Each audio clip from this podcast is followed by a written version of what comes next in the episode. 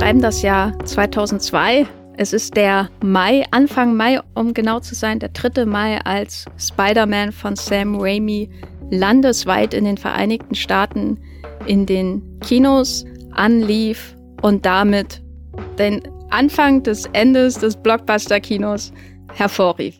Reden wir darüber in diesem Wollmilchcast. äh, mein Name ist Jenny Jecke. Ich bin hier wie immer verbunden mit Matthias Hopf. Hallo Matthias. Hast du dich heute schon durch die Häuserschluchten von Berlin gehangelt? Hast du schon Verbrecher gejagt äh, oder in Mülltonnen geworfen? Äh, wie war dein Tag heute? Hi Jenny, ich wünschte, wir hätten hier irgendwie Häuserschluchten. Berlin ist so flach, jedes Mal, wenn ich da mein Netz losschieße, da schlitter ich dann irgendwie über das Kopfsteinpflaster und das sieht alles andere als spektakulär aus. Ja, hier ist das alles nicht ganz so glamourös wie in Manhattan, wo offenbar alles stattfindet, was in New York stattfindet. Andere Stadtteile gibt es, glaube ich, nicht, außer Manhattan, habe ich bei Sam Raimi gelernt. Wir sprechen heute über seinen Blockbuster Spider-Man aus dem Jahr 2002. Der Grund dafür ist, dass wir hier schon seit einer Weile unsere Reihe über moderne Blockbuster führen. Was sind moderne Blockbuster? Blockbuster, die ab Anfang der 90er Jahre ins Kino kamen, die einen sehr, sehr großen Spektakelanteil aus visuellen, computergenerierten Effekten zogen und die im Grunde uns bis heute durch ihre Art der Unterhaltung verfolgen. Und ich glaube, Spider-Man ist dafür sehr wichtig. Warum der so wichtig ist, werden wir in diesem Podcast erörtern. Ähm, Spoiler, es geht um einen Jungen, der von einer Spinne gebissen wird. Und damit habt ihr eigentlich schon alles, was ihr über den Inhalt von Spider-Man wissen müsst. Viel Spaß mit diesem Podcast.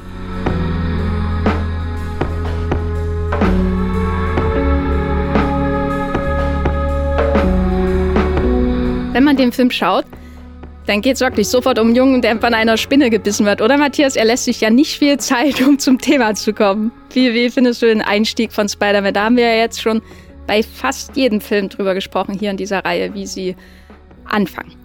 Ja, man könnte sagen, das passiert alles sehr plötzlich. Erstmal möchte ich sagen, dass Spider-Man mit wirklich ziemlich runden zwei Stunden herkommt. Ich glaube, es sind 121 Minuten, wenn wir es genau nehmen. Und das ist eine sehr entspannende Länge, wenn man abends so sich sein Blockbuster-Programm zusammenstellt und einfach merkt, man kommt da in zwei Stunden durch, hat aber nicht das Gefühl, man hat einen verkürzten Blockbuster gesehen, sondern es werden schon alle wichtigen Beats mitgenommen, die ich auf so einer Reise erleben möchte. Ich würde aber dir volle Kanne reinkrätschen und sagen, wir haben ja hier fast schon eine Ouvertüre am Anfang.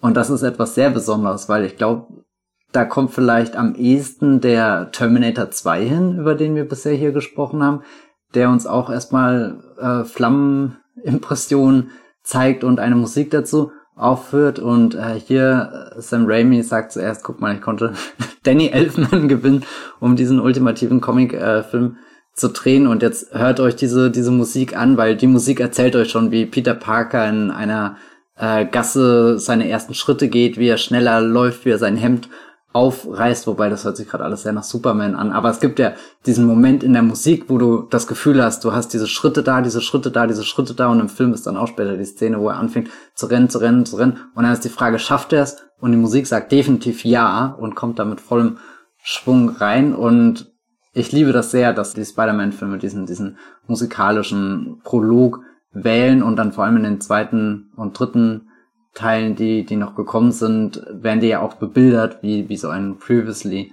On, allerdings ohne den hektischen Charakter eines Previously Ons, wie man es bei Serien hat, sondern eher ein, ein Verweilen in kurzen Momentaufnahmen, die stellvertretend für wichtige Stationen sind, die die Figuren davor durchlaufen haben. Und hier sind es erstmal einfach nur die Netze, auch irgendwie, glaube ich, so, so ein Spiel mit Erwartungen, mit funktioniert das, dann kann man das dann abkaufen, wenn der Film fünf Minuten später sagt, guck mal, das ist ein Junge, der von einer Spinne gebissen wird und jetzt kann er Netze rausschießen.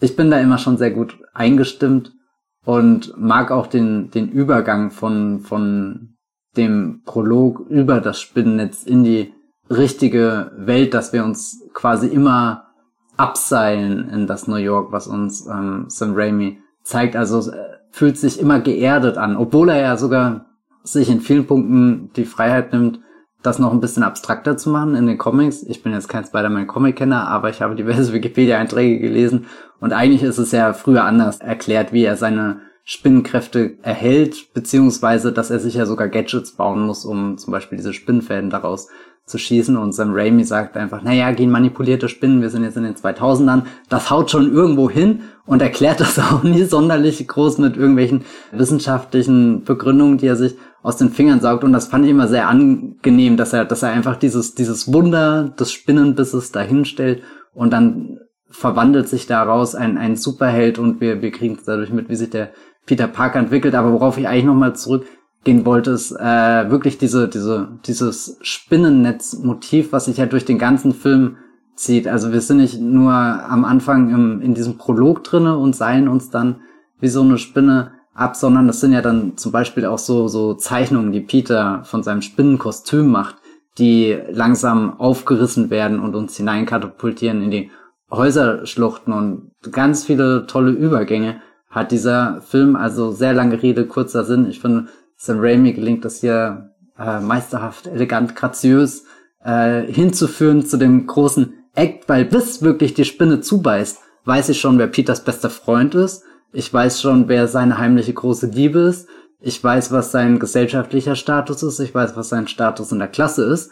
Und ich weiß sogar, dass äh, Norman Osborn kind of auch so ein Wissenschaftler-Typ ist. Also Sag mir einen anderen Film, der dir so viele Informationen schon innerhalb von drei Minuten erklärt. Naja, natürlich der Herr der Ringe, die Gefährten.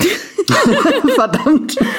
Na gut, das war jetzt peinlich. Meine, das war ja der letzte Film, mit dem wir hier gesprochen haben. Und so wie du jetzt den Vorspann beschrieben hast, dachte ich auch, ist äh, Danny Elfman die Galadriel dieses Films. Definitiv. Definitiv. Also die Stimme von Kate Blanchett und was auch immer Danny Elfman zu irgendeinem Zeitpunkt komponiert, das äh, befindet sich in Höhen, zu denen wir vermutlich nie aufsteigen werden. Schade. okay, das war der Wollmilchcast. Danke fürs Zuhören. Das ist ein trauriges Fazit. Wir sind nirgendwo hingekommen, aber ich finde, da kann man auch einen Punkt setzen hier im äh, Podcast. Danke, Matthias.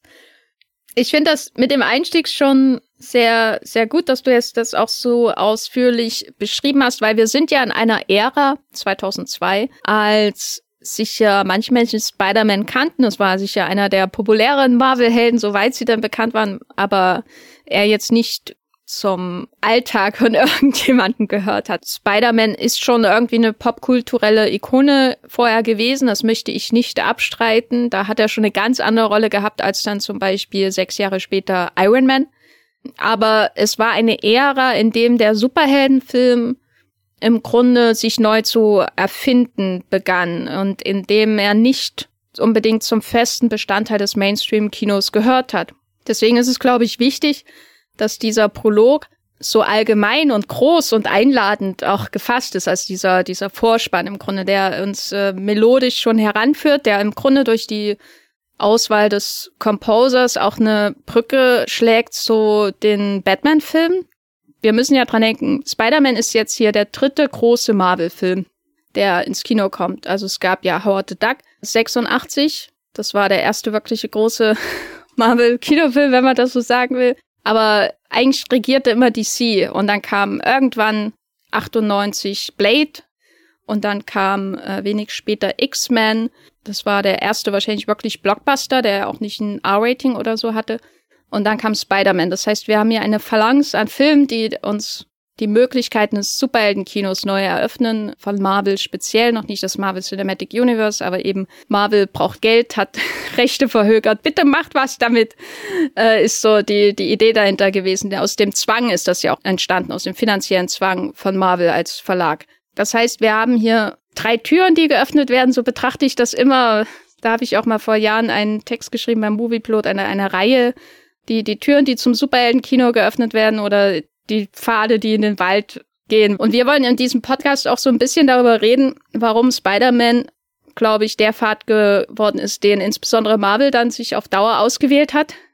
Deswegen finde ich das so spannend. Spider-Man, der, der ist nämlich einerseits so erzählt, dass er eine auditive Brücke schlägt irgendwie zu dem Vergangenen, aber andererseits wirkt er so, als wäre der erste Superheldenfilm überhaupt ich habe nicht das Gefühl, dass er versucht, irgendwo drauf aufzubauen, außer aus den Meta-Ideen, die Sam Raimi so, so in seine Filme einbaut. Und dann hat man eben Bruce Campbell und so drinne.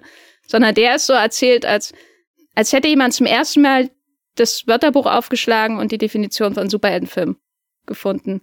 Voll geformt, fertig und perfekt eigentlich, könnte man sagen. Ja. Kannst du das nachvollziehen? Das äh, finde ich sogar eine sehr äh, schöne passende Umschreibung. Also können den Podcast auch hier gleich schon wieder aufhören. Zum zweiten Mal in dieser Folge trifft auch exakt, wie, wie ich Spider-Man kennengelernt habe. Also ich versuche mich jetzt, seitdem wir hier äh, über diesen Podcast reden, zu erinnern, was ist denn wirklich der erste Superheldenfilm, den ich gesehen habe. Und ich habe garantiert keinen keinen Batman oder äh, einen der, der alten Superman-Filme oder so davor geschaut. Also vermutlich wird die Definition des Superheldenfilms in Form von Spider-Man bei mir in die Haustür geflattert sein, wie ein Brief von Hogwarts. Oh Gott, jetzt wird's gute in den Referenzen. Ich meine, die Sache ist, ich habe den nie zu Hause zuerst gesehen, sondern bei einem sehr guten Freund. Der hatte den, damals konnte man den äh, schauen und das war eine Offenbarung. Und deswegen ist der komplett, also Superheldenfilm für mich mit Spider-Man besetzt und ich glaube dann außenrum, also Blade habe ich damals nie als Teil dieser Phalanx wahrgenommen. Das kam erst sehr viel später und das hat aber auch nochmal so einen richtigen Aha-Moment ausgelöst, weil ich mag auch, dass du äh, beschreibst, wir haben hier hier drei Türen im Endeffekt und jede dieser Tür, das sieht der Raum dahinter ein bisschen anders aus, auch wenn wir uns im gleichen Genre. Wie, wie in einem Finale von einem Harry Potter Film, ne?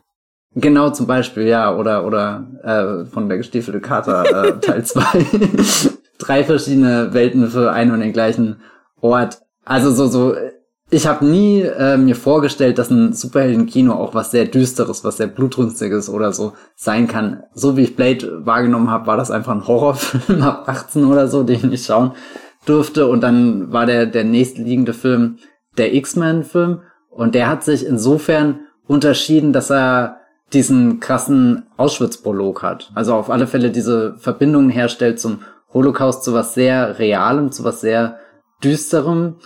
Und da war der Spider-Man immer zugänglicher, selbst wenn der jetzt sagt, ich bin jetzt der ultimative Superheldenfilm, den ihr ab jetzt schauen werdet. Ich läute hier eine neue Blockbuster-Ära ein, hat er auf ein sehr vertrautes Genre hauptsächlich zurückgegriffen, nämlich den Coming-of-Age-Film mit all den Bildern, die dir dazu als erstes in den Kopf schießen, wenn du weißt, dass die Location ist irgendwie New York und du bist in der Highschool.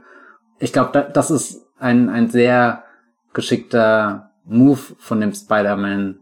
Irgendwie sich dieses Kostüm, also den Superheldenfilm, sich wie ein Kostüm überzuziehen, aber im Kern ein Film zu sein, den du auch komplett schauen könntest, ohne dass Peter Parker in den ersten fünf Minuten gebissen wird. Also ich bin sogar geneigt zu sagen, du, du könntest, also, oder, oder ich würde sogar, ich würde sogar gerne die Version des Films sehen, in der Spider-Man gar nicht vorkommt und ich glaube, das wäre einfach jetzt so ein, so ein moderner John Hughes Rip-Off Classic.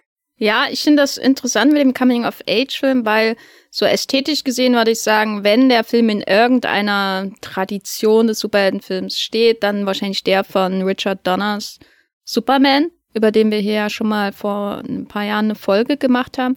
Weil Richard Donners Superman ist auch eine optimistische Version des, des Superhelden-Daseins. Da geht es auch sehr stark zum Beispiel um Romantik, die ich ja auch bei Raimi sehe, die dann später irgendwann aus den Filmen verschwindet. Ich würde sagen, exakt mit Iron Man, um ehrlich zu sein. Äh, mit dem One-Night-Stand, den er da am Anfang hat, ist für mich alles verflogen, was irgendwas mit MJ und Peter zu tun haben könnte. Aber was Spider-Man als Origin Story eben sehr stark von Superman unterscheidet, ist so diese Idee, dass da ein normaler Teenager natürlich mit den normalen Teenager-Problemen zu den Kräften kommt. Also ich finde bei Superman von Richard Donner, da hast du auch nicht das Gefühl, dass du jetzt mit dem beliebtesten Junge von Smallville irgendwie mitfieberst. Superman oder Clark Kent ist ja auch immer Außenseiter, weil er sich selber dazu macht, zum Teil auch. Aber da hast du immer so dieses mythische Grundgefühl. Das ist immer das, was ich am meisten liebe an diesem Superman-Film von Richard Donner, ist dieses gewaltige, die gewaltige Lehre von Kansas, in dem dieser Junge aufwächst, um seinem Schicksal entgegenzugehen. Das finde ich jedes Mal, wenn ich diese Bilder sehe und dann auch Glenn Ford als Vater und so, da werde ich immer so weg. Wie, wie, ich weiß nicht, in einem schlechten Kevin Costner Baseballfilm werde ich einfach durch das Feld der Träume weggeschlagen, wenn ich das sehe und bin emotional komplett am Ende, äh, wenn ich diese, diese wunderbaren, ikonischen, comicartigen Bilder des amerikanischen Mittleren Westens sehe, die es so wahrscheinlich gar nicht wirklich gibt, aber ist ja auch egal. Während hier, wenn du den Spider-Man anschaust, da ist das halt erstmal ein Junge, der irgendwie die unterste Stufe ist, wie du ja auch gesagt hast. Man lernt, wo er in der Gesellschaft ist und auch in dieser Klasse und es ist alles ein Zufall, was ihm passiert. Ja, das erdet den Film gewaltig, das macht den Helden normal, auch die als Identifikationsfigur leichter. Ja, das ist, das könnte mein Mitschüler sein. Und ich glaube, das ist einer der Gründe, warum er 800 Millionen Dollar eingespielt hat. Jeder kennt den Moment, wo der Schulbus wegfährt und du überlegst, renne ich hinterher, habe ich überhaupt eine Chance, dieses Riesengefährt anzuhalten? Ich muss ja sagen, ich bin in meinem ganzen Leben noch nie mit einem Schulbus gefahren. Das liegt Was? aber auch daran, dass ich immer nur maximal zehn Minuten von meiner Schule, egal ob Grundschule, Regelschule oder Gymnasium, entfernt gewohnt habe in meinem ganzen Leben. Ich sag einfach, das ist ein großes Glück für dich. Das ist ein großes Glück, aber wir sind ja bei Spider-Man. Wenn du, wenn du sie vergleichen müsstest, was sind denn so die, die Gemeinsamkeiten, die Peter und Frodo, äh, unserem letzten Blockbuster hält, unser letzter Blockbuster hält, haben und die Unterschiede, abgesehen davon, dass sie beide hervorragende Heuler sind? Oh ja, wirklich. Wer hat das schönste Bein gesehen? Ja, vermutlich Frodo, weil Frodo noch ein bisschen mehr wirklich an, an seine Grenzen, auch so rein körperlich, getrieben wird. Da sind am Ende ganz andere Grübchen in den Augen als, äh, also Grübchen ist auch schon untertrieben. Gruben, Schluchten, ganze Canyons. Ähm, ja, wo, wo ähneln sie sich? Also sie, sie stolpern beide durch diese Welt, sind sehr unerfahren, haben auch ein bisschen was von diesem Naiven. Sie verstehen noch nicht wie diese gesamte Welt funktioniert, aber sobald sie eben in Berührung kommen, äh, wahlweise mit einem Ring oder einer Spinne, fangen sie an so zu kombinieren und sich diese Welt zusammenzusetzen, müssen allerdings auch sehr schnell in diesem Zusammensetzungsprozess den Ernst des Lebens in Anführungsstrichen äh, kennenlernen, diese Verlusterfahrung machen von, von Figuren, die ihnen rein theoretisch den Weg weisen können oder auch schon zum Teil gewiesen haben. Also jetzt im Herr der Ringe ganz dramatisch der Gandalf, der auf der Brücke in Moria in den Abgrund stürzt und ja ganz am Anfang wirklich in, in einer der tollsten Szenen als der, der beste Freund und Wegbereiter irgendwie so von, von Frodo eingeführt wird. Also man ist richtig erleichtert, wenn Gandalf kommt, obwohl noch nicht mal der Ringkrieg ausgebrochen ist. Aber, aber diese, diese dieses Behutsame von, da existiert ein Ort wie das Auenland, das hast du dann im Spider-Man auch mit der Wohnung in Queens mit äh, Tante May und Onkel Ben. Da ist zwar auch irgendwie klar, dass das Soziale eine große Rolle in diesem Film spielen wird. Also verdienen wir genug Geld, haben wir Arbeit. Das Haus ist auch nicht das größte, die Nachbarschaft nicht die schönste. Es ist eher geprägt von Hinterhöfen, von, von Zäunen, von, von Müll Tonnen von dem Rüberspielen irgendwie zu dem, dem Girl Next Door oder so. Und diese, diese, diese prägende Verlusterfahrung. Also ich finde, da, ich weiß nicht, als ich gestern den Spider-Man gesehen habe, ich habe als Kind nie die Szene gemocht, wo, wo Onkel Ben, bevor ihn in der Bibliothek absetzt, also in der Bibliothek, zumindest glaubt er, dass, dass er das tut, wo sie dieses Vier-Augen-Gespräch haben und er sagt dann hier, ich habe gehört, du hast dich geprügelt in der Schule und das ist nicht in Ordnung. Und gut, damals war ich selbst noch ein Kind und da ordnet man das auch noch nicht so mit der Sicht des Erwachsenen ein. Aber ich fand ihn da teilweise auch minimal ätzend. Also ich habe mich da wirklich überraschend gut auf Peters ja, Seite das, so, das soll er auch. Also ich fand ihn auch ätzend.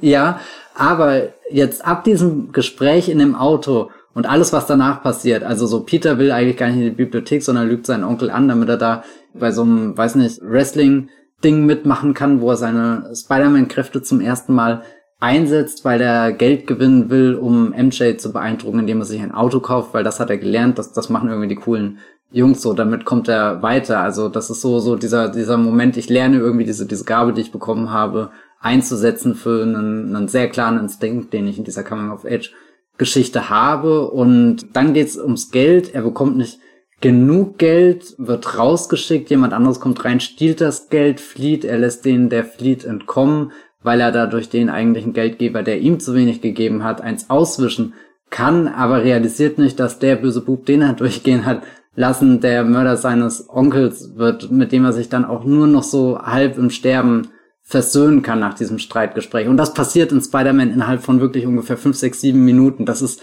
in so kurzer Zeit, glaube ich, der beste Coming-of-Age-Film, den ich je gesehen habe, was da rauskommt an, ich entdecke irgendwie das Leben, will das ausprobieren, aber macht das irgendwie auf so eine unglaublich komplizierte Art und Weise. Ich teile nicht irgendwie mit, mit Onkel und Tante meinen wahren Plan. Irgendwie muss ich das geheimnisvoll durchstehen und so. Und vermutlich gäbe es 100 leichtere Wege für Peter Parker, irgendwie an Geld zu kommen, um sein Auto zu kaufen. Aber er wählt irgendwie den und, und jede Entscheidung, die er da trifft, schwankt zwischen, das habe ich jetzt für mich gemacht, das war ein Ausprobieren, da habe ich was getestet und da bin ich auch vorwärts gekommen und das fühlt sich für einen ganz kurzen Augenblick sehr gut an.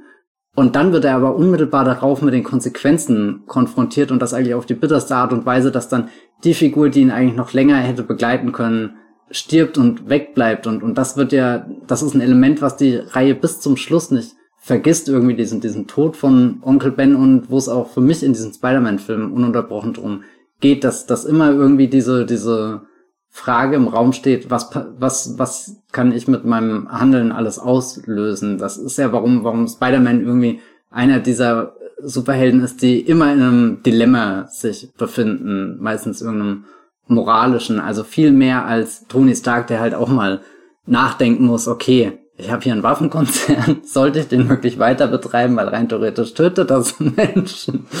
Und das war's dann aber auch irgendwie. Also ich habe das Gefühl, dass Superheldenfilme nie wieder sich getraut haben, danach äh, so komplex darin zu werden, dass du, dass du beide Versionen immer, also so die, dieser Triumphmoment, den Peter Parker da im Aufzug hat, wenn er den Gangster durchlaufen lässt und dann dem, dem Geldgeber sagt, naja, sehe ich so aus, als wäre das mein Problem. Das fühle ich jedes Mal mit ihm. Was für ein geiler Moment das ist, wenn du das als Teenager, nachdem du da im Ring auch diese Show abgeliefert hast, wenn du das sagst, da läuft ja für einen Moment wirklich alles aber dann bricht im nächsten Moment die Welt zusammen und das ist schon, schon ein, ein sehr starkes Moment. Und ich glaube halt, da kann man schon sehr viele Ähnlichkeiten zu Frodo rüberziehen, der ja auch ständig in diesem Zwiespalt mit dem Ring ist, den er jetzt entweder anzieht oder nicht irgendwas sich dadurch leichter macht oder halt eher den, das, das Böse noch, noch weiter einlädt, Einzug in, in seine Welt zu erhalten. Das heißt, wir haben quasi hier einen Blockbuster Male Leading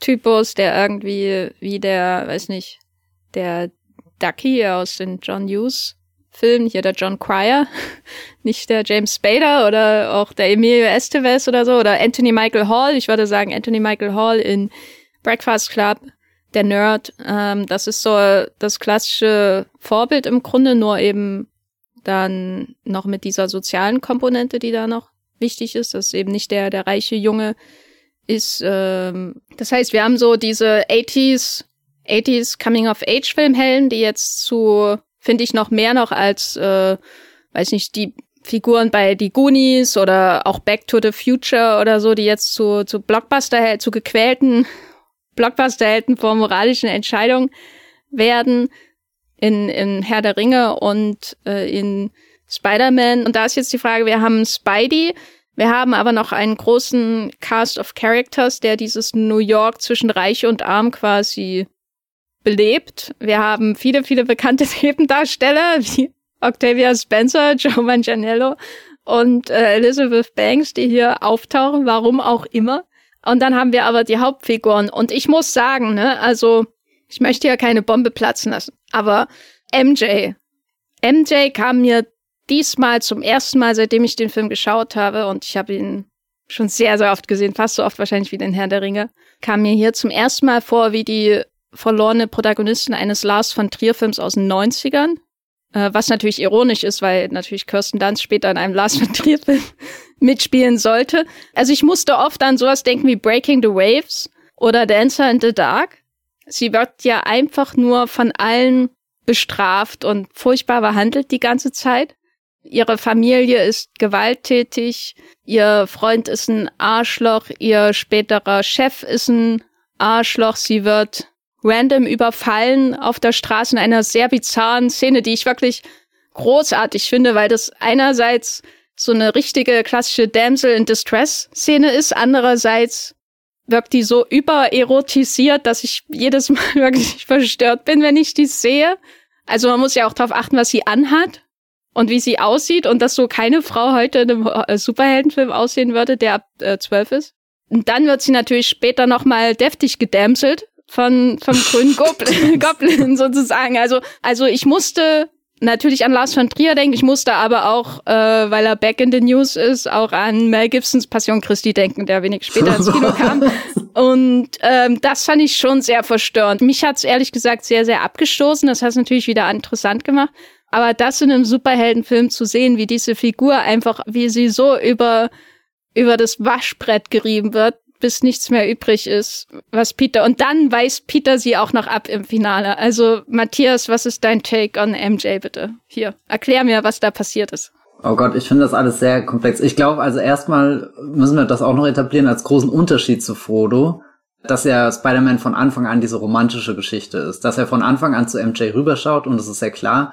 Und das, was beim Herr der Ringe ja am ehesten dahin kommt, ist die Freundschaft zwischen Sam und Frodo, aber die wird ja nie mit so, so, so, so einer Sehnsucht in Szene gesetzt. Erst am, am Ende am Schicksalsberg, wenn sie sich diese, diese offenen Liebesgeständnisse im Endeffekt machen, bist du ja da, glaube ich, auf, auf so, so was, wo, wo das direkt greifbar ist. Und ansonsten geht's beim Herr der Ringe ja sehr schnell um das Große, das Gute gegen das Böse. Die schalten schon sehr schnell hoch und dann gibt's auch erstmal gleich so ein Rad und so. Und das ist ja absolut unsexy, was da eigentlich passiert, wenn es nicht so traumhaft in Szene gesetzt wäre, in dieser, dieser Fantasiebild, wäre das auch ganz schön trocken, kann ich mir vorstellen, während Sam Raimi irgendwie reinkommt und sagt, horny Blockbuster, that's it.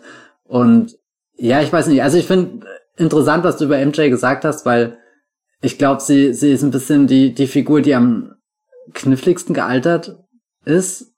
Also mich als Kind hat immer irgendwie, also diese, dieser, dieser krasse Familienhaushalt, aus dem sie kam. Das ist das Erste, was mich immer runtergezogen hat. Wenn du eigentlich schon denkst, Peter steht sehr draußen am Rand von der Gesellschaft und kommt da gar nicht rein. Selbst sein Fachwissen wird ihm von seinem besten Freund weggeschnappt, der das dann wiederum benutzt, um MJ zu beeindrucken. Und dann erfährst du aber mehr und mehr, dass, dass all dieses, dieses perfekte Bild von, von dieser, dieser Klassenqueen, was du da in den ersten paar Minuten irgendwie hast, das wird ja dann doch sehr schnell entmystifiziert und du kriegst eigentlich raus, okay, nee, sie kommt eigentlich aus dem schlimmsten Haushalt und all das, was sie irgendwie so, so nach außen trägt, ist, ist Maskerade. Das, ach, ist quasi schon die Schauspielerin, die sie dann später am Broadway auch ist. Also weiß nicht, das ist wirklich eines dieser, dieser Elemente, die mir in Spider-Man mehr Angst gemacht haben als jeder Kampf gegen den Green Goblin oder so. Also Furchtnummer Nummer zwei wäre vermutlich das Hinterherrennen bei dem Schulbus und äh, die Blamage, die danach kommt beim Einsteigen. Aber Furcht Nummer eins sind, sind definitiv die diese ähm, sozialen Abgründe, an die sich die Reihe ranwagt. Und gut, die Szene in der Gasse, ich glaube, das spielt nochmal auf so einer anderen Ebene, wo es nur um diese großen Ideen, Motive geht, aber ansonsten fühlte sich das alles immer sehr real an und, und MJ ist da vielleicht wirklich das, wie, wie, wie diese, diese Realität am schlimmsten, am düstersten aussieht. Ich habe natürlich noch nie den Bogen zu Lars von Trier geschlagen, aber wenn ich ehrlich bin, das ist schon ziemlich zutreffend. Ne? ah, keine Ahnung, ich bin hin und her gerissen, weil eigentlich mag ich sie als Figur, aber der Film bringt sie schon oft in Situation, wo, wo sie sehr, wirklich sehr ohnmächtig ist. Und ich frage mich die ganze Zeit, ändert sich das wirklich in den anderen zwei Teilen? Und die Antwort ist auch nur so ein, so ein sehr zögerlich halbes Ja. Ja, also ich, ich finde, ich fand die Figur von MJ auch immer am schwierigsten so. Für mich beim Zuschauen, auch schon als Jugendliche, war das immer so ein Ding, weswegen ich zum Beispiel die X-Men-Filme immer besser fand als die Spider-Man-Filme. Also ich mag, mochte die auch darüber hinaus aus anderen Gründen mehr, weil sie mich irgendwie thematisch auch mehr angesprochen haben. Damals durch, wie gesagt, diesen Auftakt von X-Men 1, den du ja schon erwähnt hast. Das ist so, das ist erstmal ein Brett, das dir vors Gesicht geschlagen wird, wenn du in Blockbuster gehst am Sonntag mit deiner Familie und und dann die ganze Diskriminierungsthematik in gerade im ersten und im zweiten Teil, das war sowas, wo ich dachte, hm, der hat aber mehr zu erzählen als Spider-Man. Was, wo ich heute sagen würde, der hat halt anderes zu erzählen als Spider-Man. Ich finde es bei Spider-Man mittlerweile schon wieder eben sehr faszinierend, wie, wie mit MJ umgegangen wird. Über die anderen Teile kann ich gar nicht so viel sagen. Gerade den dritten, den habe ich vielleicht in meinem Leben zweimal gesehen oder so, den zweiten natürlich viel, viel öfter, aber da denke ich auch nicht an MJ. Wenn ich an den zweiten denke, denke ich an halb, hauptsächlich an Alfred Molina, aber in dem ersten ist das schon, finde ich, auch so ein Kommentar irgendwie auch zu dieser Vision eines Superhelden, dass man eine Frau in diesen Film setzt, die so einen Leidensweg durchläuft, der immer wieder noch tiefere, grausamere Stationen quasi passiert, an denen sich unser Held aufbauen kann. Das ist natürlich auch so eine klassische Filmerzählung irgendwie auch. Also ich meine, auch diese Idee der Damsel in Distress, die baut ja darauf auf, also dass man, dass der Held sich beweisen kann, indem er die Frau rettet. Und äh, Spider-Man führt das ja im Grunde ad absurdum, dass der Held nicht nur die Frau retten muss, sondern der Held seine moralische Größe und seine körperlichen Fähigkeiten, seine Entwicklungsstufe als Mann und nicht mehr Junge quasi immer wieder am Leid der Frau überprüfen und bestätigen kann. Und ich finde eben das Finale dahingehend auch wirklich, das ist wirklich so ein altruistischer, möchte gern altruistischer, altruistischer, fast schon, weiß nicht, das hat so was Archaisches irgendwie, so ein, so eine, ich entsage der Liebe und der Lust für meine Pflicht, weißt du, ich denke, das ist sowas, was man sonst vielleicht in Kriegsfilmen oder so hat oder ich weiß nicht, ein Ritter, selbst Ritter dürfen ja Spaß haben zwischendurch. Aber dieses, dass da ein, ein gerade noch äh, eben Teenager gewesener, wahrscheinlich in Wirklichkeit 27-Jähriger, die den Peak seines körperlichen Lebens, seiner körperlichen Freiheit, seiner Lust, seiner Liebe absäbelt um sich seiner Verantwortung hinzugeben wie ein Mönch, der ins Kloster zieht, ist so ein düsterer, düsteres Ende für so einen bunten Blockbuster, dass ich schon wieder irgendwie auch ähm, höchst ansprechend finde. So, das ist, es ist ein sehr kompromissloses Ende. Es ist ein sehr auch befremdendes Ende, einfach wenn man überlegt, dass man gerade durch die 90er gegangen ist und, und dass man einen Film macht über einen jungen Menschen und der darf einfach keinen Spaß mehr haben. Das ist natürlich auch so was, was jetzt die neuen Spider-Man-Filme zum Beispiel haben als Thema.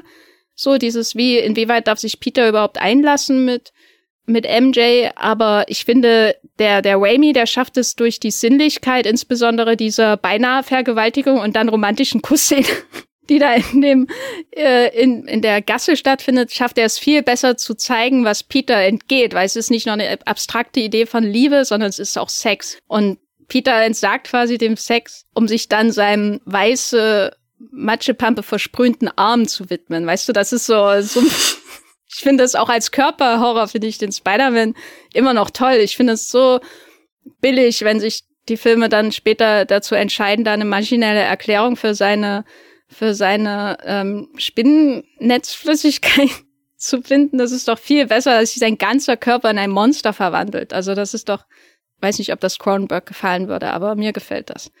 Ähm, deswegen macht es den Film für mich auf jeden Fall wieder faszinierender, düsterer und ungewöhnlicher für eine Superheldenverfilmung, diese MJ-Figur. Auch wenn ich Jahre Probleme mit ihr hatte. Und ich weiß auch nicht, ob ich sie wirklich jetzt mag als Figur. Ich weiß nur, dass ich ähm, großen Respekt habe vor Kirsten Dunst, die für mich schon sowas mittlerweile geworden ist wie eine romantische Ikone der frühen 2000er Jahre, die verkannt ist. Mhm. Ich finde es faszinierend, dass der Film irgendwie beides hat. Irgendwie einerseits dieses sehr fair, äh, sehr unfair mit ihr ins Gericht ziehende, aber andererseits ist er auch unendlich romantisch in fast allem, was er tut. Also äh, das ist auch ein Aspekt, den ich bei den Raimi-Filmen mag. Das, das ist aus so, so einer, sowas Naiven wie der ersten Liebe am Ende so halt so ein Melodram wird mit, oh mein Gott, meine beste Freundin und mein bester Freund und ich mittendrin und mal so und mal so. Und es ist, also es gibt in Teil drei so einen Moment, da hast du das Gefühl, da kann nichts mehr richtig sein. Also da, da fängt dann auch Harry irgendwie an, so richtig fies aufzuspielen und so. Und da, da, da hast, hast du das Gefühl so, Peter Parker hat sich in diesem ersten Teil zum Beispiel auf dem Friedhof da zurückgenommen, äh, so, so, das ist auch wieder die Frage, was, was für ein Opfer hat Frodo wirklich gebracht? Also ich meine, dass er das, den Geschmack von Brot vergisst, toll. während, während was, hat, was hat Frodo überhaupt geleistet? Ja, das war hier der Ort, Frodo? um das in Frage zu stellen. ja, nein, um Gottes Willen, äh, Herr der Ringe 3 ist auch ein sehr schöner Film über Trauma.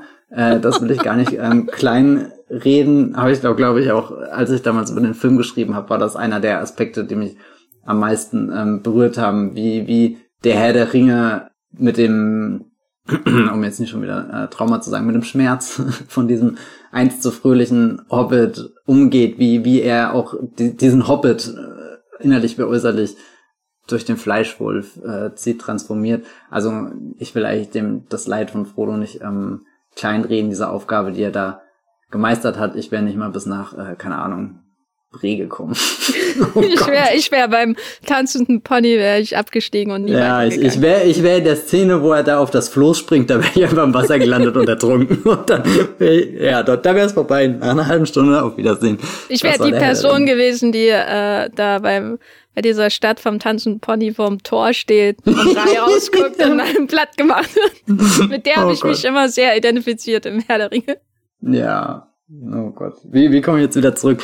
Ich mag es, dass der Spider-Man, keine Ahnung, all diese Dinge äh, auch hat, den, den Peter auf so viele Proben stellt und weil du jetzt so nochmal auf dieses Finale eingegangen bist, wo er eine unmögliche Entscheidung treffen muss.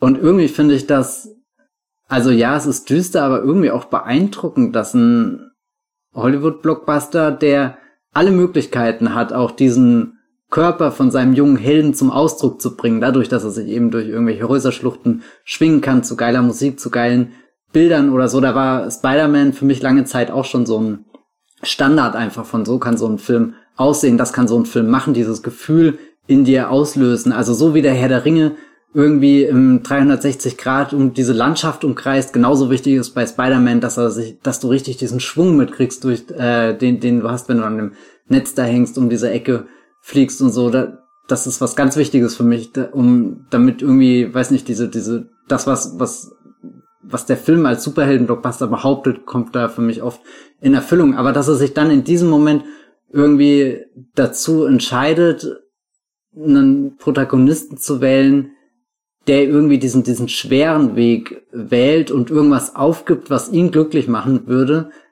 weil irgendwo die Idee im Raum steht, dass es was Größeres als, als ihn persönlich gibt, nämlich diese Stadt und diese Spider-Man-Identität und dass er irgendwie vielleicht mit der was schneller, was, was ähm, Besseres, was, was Langfristigeres auch bewirken kann. Weiß nicht, das finde find ich sehr faszinierend bei den Filmen und das hört ja auch nicht mehr im ersten auf, das, das macht er im zweiten fast doch krasser weiter, weil er hat ja beim zweiten auch diese ganz tolle Montage, wo Peter mal sein Leben ganz kurz im Griff hat, wo, wo er rein theoretisch die Spider-Man-Kräfte verliert und in dem Moment der Peter wieder irgendwie die, die Führung übernehmen kann und Peter dann einfach Student ist, Peter jemand ist, der einen Fahrradreifen flickt oder so, gibt's doch diese lustige Szene. Peter jemand, der sich auf den Nachbarn mit seiner Miete einlassen kann, endlich, nachdem er irgendwie die ganze Zeit da rumgeht. Oder ja, wirklich äh, dieses, diese, diese Wohnung, die Peter später in den Filmen hat, mit dieser verklemmten Tür, die wirklich die ganze Zeit verklemmt ist. Und das ist irgendwie so ein Running Gag, weil, weil, weißt du, alles in dem Haus ist furchtbar und er soll die Miete zahlen, tut's nicht und die Tür klemmt immer weiter und weiter. Aber im Endeffekt ist das ja auch was sehr Metaphorisches und die Person, die am Ende durch die Tür durchkommt, ist Tante May irgendwie. Da stecke ich jetzt schon wirklich sehr tief drin in äh, der Mythologie, die dieser Film anbietet und die, die, die doppeldeutigen Bilder, aber ich kann mir diese Trilogie und auch nicht diesen ersten Film, also ich kann sie mir nicht vorstellen, wenn nicht da dieses ganze Hin- und Herringen wäre. Also das macht die für mich so lebendig und auch wirklich bei jedem Wiedersehen fange ich von vorne an, darüber nachzudenken. Was hat er gerade bekommen? Was könnte er haben? Und, und wie, wie verhält er sich? Wie, wie, weiß nicht, bewegt sich der Peter durch dieses New York, was, was sehr tief ist, also jetzt nicht im Sinne von, das sind Wolkenkratzer und du kannst nach unten fallen, sondern einfach sich tief nach dem Umfeld anfühlt von, da muss man eben eine Miete zahlen, da muss man irgendwie einen Job haben. Also da gibt es sehr viele Punkte, die auf ihn einwirken, dass er überhaupt dadurch kann, durch diese Stadt, obwohl er rein theoretisch sich über alles hinwegschwingen könnte, aber das macht er nicht. Also da ist der Rewatch-Faktor wirklich sehr groß, weil, weil mich im Endeffekt jede Szene beschäftigt.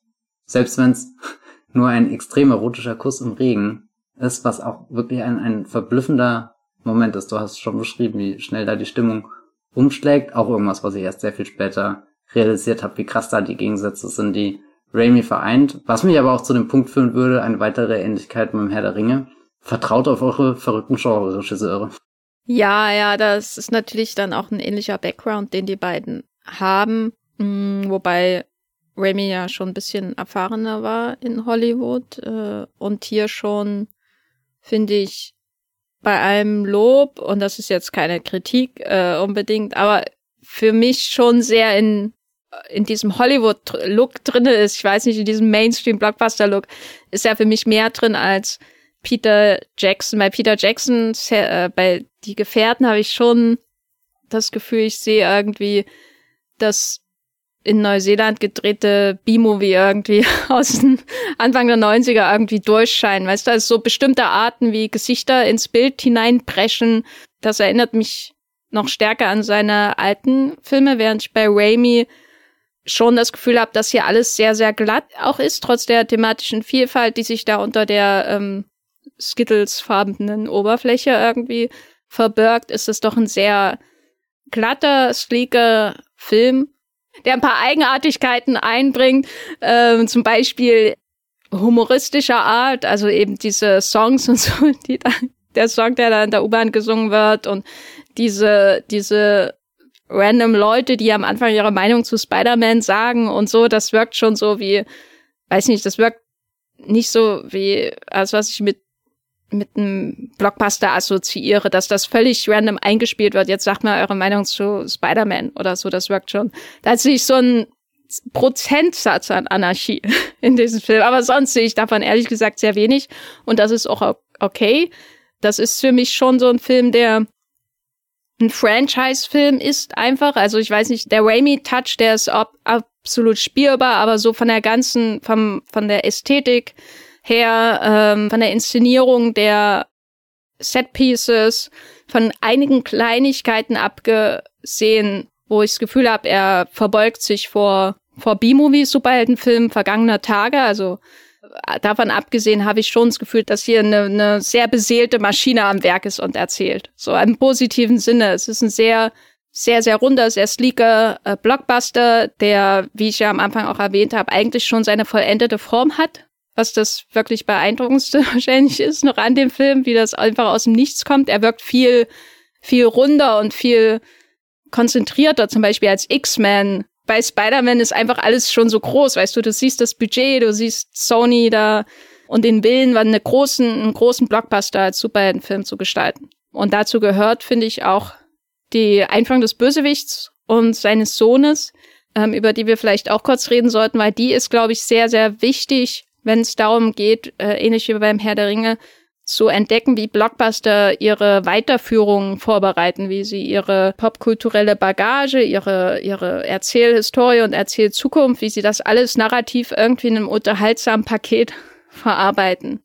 Und äh, ich finde das hier wirklich sehr beeindruckend, wie das mit Harry und äh, seinem Vater geschieht. Ich wusste natürlich, dass Harry später mal der Bösewicht wird, weil äh, ich durch äh, Quellen in meiner Familie die Stories aus den Spider-Man-Comics aus den 90ern äh, immer wieder gehört habe und äh, wusste, da, da passiert mal das. Später mal wird der Harry das und das und so und so. Aber wie das hier vorbereitet wird, ist ja sehr ökonomisch, würde ich sagen, trotzdem elegant. Man denkt nicht, einem wird hier ein, ein Sequel vorbereitet, obwohl ein, eindeutig ein Sequel vorbereitet wird in dem Film. Oder würdest du widersprechen? Ist sogar, würde ich behaupten, dass es ein paar Punkten eleganter als der Herr der Ringe passiert, weil am Ende vom Herr der Ringe schaust du ja definitiv in das Land Mordor, wo die Schatten drohen. Und dir ist klar, gut, die Strecke muss jetzt auch noch zurückgelegt werden. Also ich glaube, der Herr der Ringe hat da schon in seinem ersten Teil, also fühlt sich jetzt nicht an wie, ein dreister Franchise-Starter, aber da, da ist noch dieses Gefühl davon, rein theoretisch kann da noch ganz viel kommen, während äh, im Gegensatz zu dir war ich an keine Quellen angeschlossen, die mir irgendwas über das Schicksal von Harry verraten haben. Sprich, alles, was ich über Spider-Man gelernt habe, habe ich mit den Raimi-Filmen gelernt und ich bin, also ich hab mich heute noch, wie wenn ich den zweiten gucke und merke, wie da einfach auf den Tod von, von Willem Dafoe aufgebaut wird. So wie ich das vorhin mit Onkel Ben beschrieben habe. Das ist ein Ereignis, was du am Anfang hast und was am Anfang so wie halt der Kickstart für die Spider-Man-Karriere oder so wirkt so die, diese, diese eine Motivation, die dein Held braucht, damit dein Held halt das macht, was, was ihn zum Helden macht, aber, aber der, dieser, dieser Onkel Ben Tod halt so weit nach, dass es in Teil 3 ja sogar richtig kompliziert mit, wer, wer denn überhaupt jetzt der Mörder war und so weiter mit der äh, Flint Marco, aka Sandman Figur und ähnlich sehe ich das auch bei, bei Harry und Normen, die, die in dem Film ja integriert sind als, als Freunde, als Familie, aber trotzdem irgendwie wieder als so halbe Konkurrenzfiguren und am Ende dann auch sehr direkte Konkurrenzfiguren, Leute, die immer um dich rum sind, die, die irgendwie so eine Rolle einnehmen und, und eben alles, was du tust, hat, hat auch Auswirkungen, äh, oder beziehungsweise die reagieren auch darauf. Und der Spider-Man kommt zu diesem tollen Schluss, wo die Geschichte sich sehr abgeschlossen fühlt. Du hast irgendwie Payoffs mit Harry, du hast Payoffs mit Norman und äh, auch mit äh, der Green Goblin Version von Norman. Und ich bin immer so halb überrascht noch, wenn ich den zweiten Teil guck und merke, dass sich Harry daran erinnert, dass Spider-Man für den Tod seines Vaters verantwortlich ist, weil dass dich der Film, der zweite Teil, auch irgendwie ver vergessen lässt und das erst so nach und nach merkst du irgendwie, okay, stimmt, Harry ist nicht so ganz gut zu sprechen, wenn es um Spider-Man geht, was war da nochmal? Ah ja, und, und dann kommt's immer weiter und immer weiter und immer weiter und dann bist du irgendwann am Ende bei dieser Entwicklung, dass, dass Harry halt selbst sagt, er muss jetzt diese, das ist ja das Ende vom zweiten Teil, wo er im Endeffekt die, die Goblin-Ausrüstung und alles findet, was sein Vater ihm hinterlassen hat in diesem riesengroßen New Yorker Apartment. Ich find's wirklich sehr vorbildlich, wie die Spider-Man-Filme das machen, weil wenn ich es nicht wüsste, würde ich jedes Mal denken, der zweite Teil ist einfach sehr aufmerksam, wirklich alles aufzugreifen, was der erste irgendwo mal angerissen hat, aber habe nie das Gefühl, ich gucke den ersten und da wird schon mal ein spannenderer Plot, Plot ausgelagert, um ihn dann später zu machen, wie das ja Superheldenfilme heute machen, dass sie eher dieses Teasen betonen. Und bei Spider-Man wirkt alles wie eine sehr natürliche Entwicklung und du hast dann später das Gefühl sogar, okay, jetzt kommt der Reward zwei Filme später, aber ich habe gar nicht mehr, ich habe ihn gar nicht erwartet, ich habe gar nicht damit gerechnet und jetzt ist er da und deswegen fühlt er sich umso erfüllender an, weil er einfach natürlich gewachsen und entstanden ist. Und ich glaube, gegenwärtige Blockbuster haben oft das Gefühl, dass sie diese Rewards schon sehr deutlich anteasen und ihr sagen, wenn ihr acht Filme durchhaltet, dann kommen wir auch zu dem Punkt. Und das Problem ist, es hat bisher noch keiner dieser Filme, sehr konkret schaue ich das MCU an, diesen Reward nach acht Filmen einlösen können. Also der größte Reward wäre ja definitiv Avengers Endgame gewesen. Und das ist schon ein, ein Film in vielerlei Hinsicht, der sich das Wort äh, Superlative, der das definitiv als Flagge hissen kann, aber es fühlt sich nichts davon auch nur ansatzweise so befriedigend an, wie der Moment in Spider-Man 3, wenn, wenn bei der Endschlacht Harry in so einem Deus Ex Machina Moment kommt und du siehst erst, wie er seinen, seinen, äh, seinen Kürbis wirft, das blinkt, das explodiert. Warum lachst du? Ich habe Spider-Man 3 wirklich seit Jahren nicht mehr geschaut und ich habe die Vorstellung, dass er wie ein Bösewicht kommt mit einem Kürbis wirft und also nein, aber also ich weiß noch, da war ich 2007 saß ich im Kino, das ist der erste Spider-Man, den ich im Kino gesehen habe und ich war so weggeblasen von diesem Moment, weißt du, du du erlebst erst wie Harry und Peter Freunde sind, wie sie irgendwie beide die gleichen Probleme haben, es läuft hier nicht, es läuft da nicht, irgendwie stehst du unter Erwartung von außen und dann wird's dramatisch, du bist irgendwie ins gleiche Mädchen verliebt, geht drunter und drüber, dein bester Freund wird böse, oh Gott, und dann, dann wird er in Teil 3 ja richtig, richtig fies. Und dann kommt er am Ende wieder zurück, so weißt du, und das ist für mich so, so ein, ein Meisterbeispiel von, von diesem Bumerang, den du mit einer Figur oder einer Entwicklung in einem Film werfen kannst, der irgendwann in so einem Moment zurückkommt.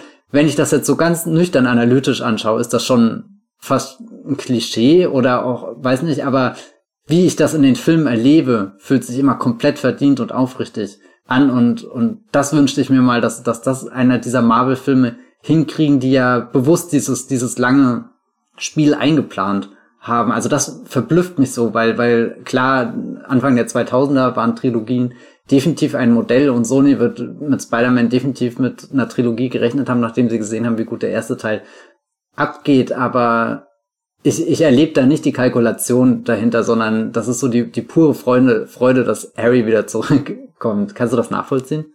Äh, ja, das kann ich nachvollziehen, weil das erinnert mich auch an sowas wie äh, Captain America and the Winter Soldier, was glaube ich ein MCU-Äquivalent Äquivalent sein könnte. Weißt du, also man hat die beiden alten Freunde, die einen ähnlichen Weg gehen. Der eine hat aber guten Grund, dann irgendwie komplett zerstört zu sein, seelisch und moralisch, und kommt dann als Bösewicht zurück. Aber so wie das dann umgesetzt wird, also auf dem Papier ist das hochdramatisch, aber so wie das dann umgesetzt wird, die Läuterung von Bucky Barnes, das war immer, immer wenn ich mir das anschaue, ist so, weißt du, also, da, ich sehe keine echte Freundschaft zwischen den beiden, weil ich weiß nicht, das ist immer sowas, was mir gesagt wird, dass die irgendwie Best Friends waren und deswegen ist es so tragisch, was da passiert ist und so weiter, aber das liegt auch an wirklich an Sebastian, Sebastian Stan. Also ich habe neulich Fresh geschaut und war so schockiert, wie wenig der als Schauspieler drauf hat. Aber das ist auch wieder eine ganz andere Geschichte.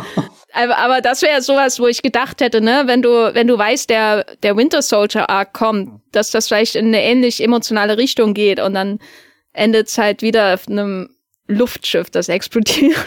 so und nee, aber ich kann das auf jeden Fall nachvollziehen, weil die Essenz von Marvel als Comic-Marke, was die Superhelden angeht, hat sich ja in den letzten 20 Jahren nicht verändert. Ne? Also Marvel waren schon immer die im Vergleich zu DC, die eher so die Underdogs als Helden hatten und die gern damit gearbeitet haben, dass die Bösewichte als Spiegelbilder auch des, des ähm, Helden funktioniert haben, die irgendwie eine private Verbindung auch zu dem Bösewicht aufgebaut haben. Also dass, dass äh, Peter zum Beispiel Norman Osborn auch kennt und dass das der beste, äh, dass das der Vater von seinem besten Freund ist, während jetzt zum Beispiel die private Verbindung zwischen Batman und dem Joker äh, ja eigentlich nur bei Tim Burton existiert und darüber hinaus überhaupt nicht.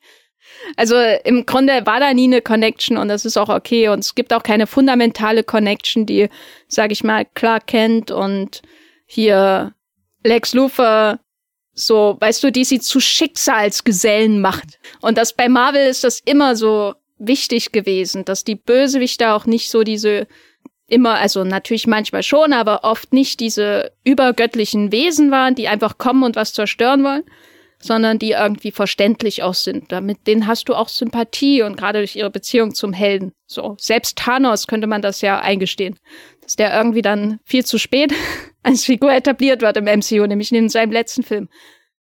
Das MCU schafft das aber selten, das wirklich auch so umzusetzen. Bestes Beispiel auch Ultron zum Beispiel, der, der auch so eine Story hätte haben können, der ja die Schöpfung von Tony Stark ist. Und dann wird er aber inszeniert, da redet man nicht drüber. Age of Ultron ist wirklich einer der hässlichsten Filme, die ich jemals in meinem Leben gesehen habe.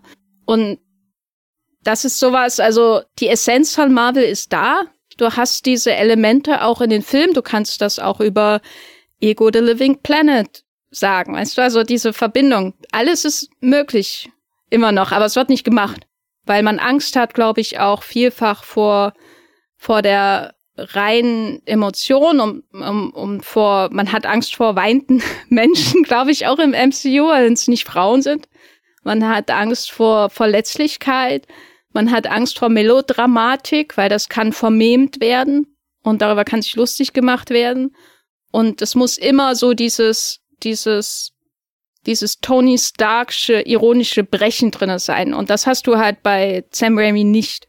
Sam Raimis Filme sind lustig und so, also wirklich auch nach den düstersten Momenten ist es lustig und der Spider-Man darf wie eine Comicfigur gegen die Wand knallen und die die Bewohner New Yorks dürfen ihren lustigen Senf ablassen und G. Jonah Jameson ist sowieso die lustigste Figur, die jemals in einem Marvel-Film aufgetaucht ist. Aber du hast nicht diesen ironischen Bruch und ich glaube, der ironische Bruch, der verhindert, dass das MCU irgendeine Art von Echtheit des Gefühls entwickeln kann, die so wehtun kann wie der Bruch zwischen Harry und Peter. Selbst wenn am Ende von Spider-Man No Way Home drei Spider-Männer weinen und es klappt nicht. Ach Gott, reden wir nie wieder über den Film.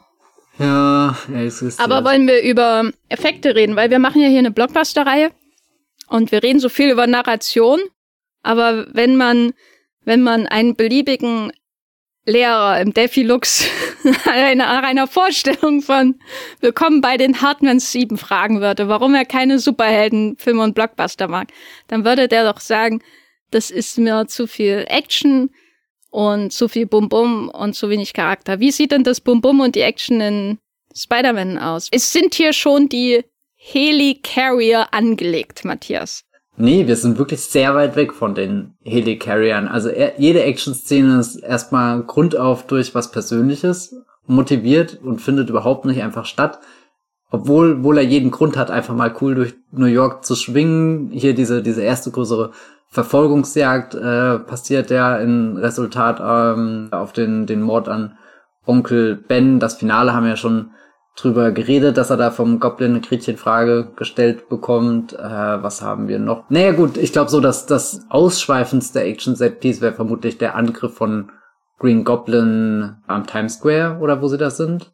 Wo ja dieses große Fest, diese Parade stattfindet und ein Bösewicht äh, eindrucksvoll demonstrieren kann, was er alles auf dem Kasten hat und ein Superheld sich äh, auch hervortun kann. Aber an dem Punkt sind wir auch schon wieder an einem sehr gut narrativ begründeten Punkt, dass es hier um, um das Verhältnis von, von Superheld, Bösewicht und Stadt geht, weil das darf man nicht vergessen. Die Spider-Man-Filme sind ein Paradebeispiel für den heimlichen Charakter, der da noch überall im Hintergrund rumschwimmt. Ihr kennt ihn alle, es ist meine Lieblingsfigur. New York. ähm, aber da sind wir jetzt auch schon wieder weg von den Effekten, aber vielleicht dadurch, dass der Film all diese geerdeten, in Anführungsstrichen, also eigentlich fliegen die die ganze Zeit nur durch die Luft, aber sie sind sehr geerdet, diese Actionsequenzen, dadurch kommt er in meinen Augen auch nicht in die Verlegenheit, so einen großen Special-Effekt abziehen zu wollen, der nicht unbedingt den Test der Zeit besteht. Also klar, es gibt so, so ein paar animierte Elemente, die fallen ein bisschen gröber ins Auge jetzt nach über 20 Jahren Distanz, mit der wir diesen Film gucken, aber das meiste wird schon sehr gut hingeführt, weil es sich halt so eins nach dem anderen aufbaut. Also wir sehen nie das, das digitale Spider-Man-Kostüm, das durch die Häuserschluchten schwingt als erstes, sondern wir kriegen es so nach und nach mit. So, weißt du, irgendwie Peter Parker, der das erste Mal sieht, okay, da kommen irgendwie Krallen aus meinen Daumen raus, mit denen ich mich da irgendwie in den, den Asphalt äh, oder, oder in eine Steinwand äh, beißen kann. Und dann Peter, der langsam hochklettert, Peter, der oben steht und Shazam sagt und hofft, dass irgendwie sein Netz rauskommt und dann gegen die Wand schleudert. Also es ist so, ich habe das Gefühl, alles, was in diesem Film oder oder der ultimative Spezialeffekt von Spider-Man ist ja, also oder zumindest für mich definitiv dieses durch die Häuserschluchten äh, Schluchten schwingen.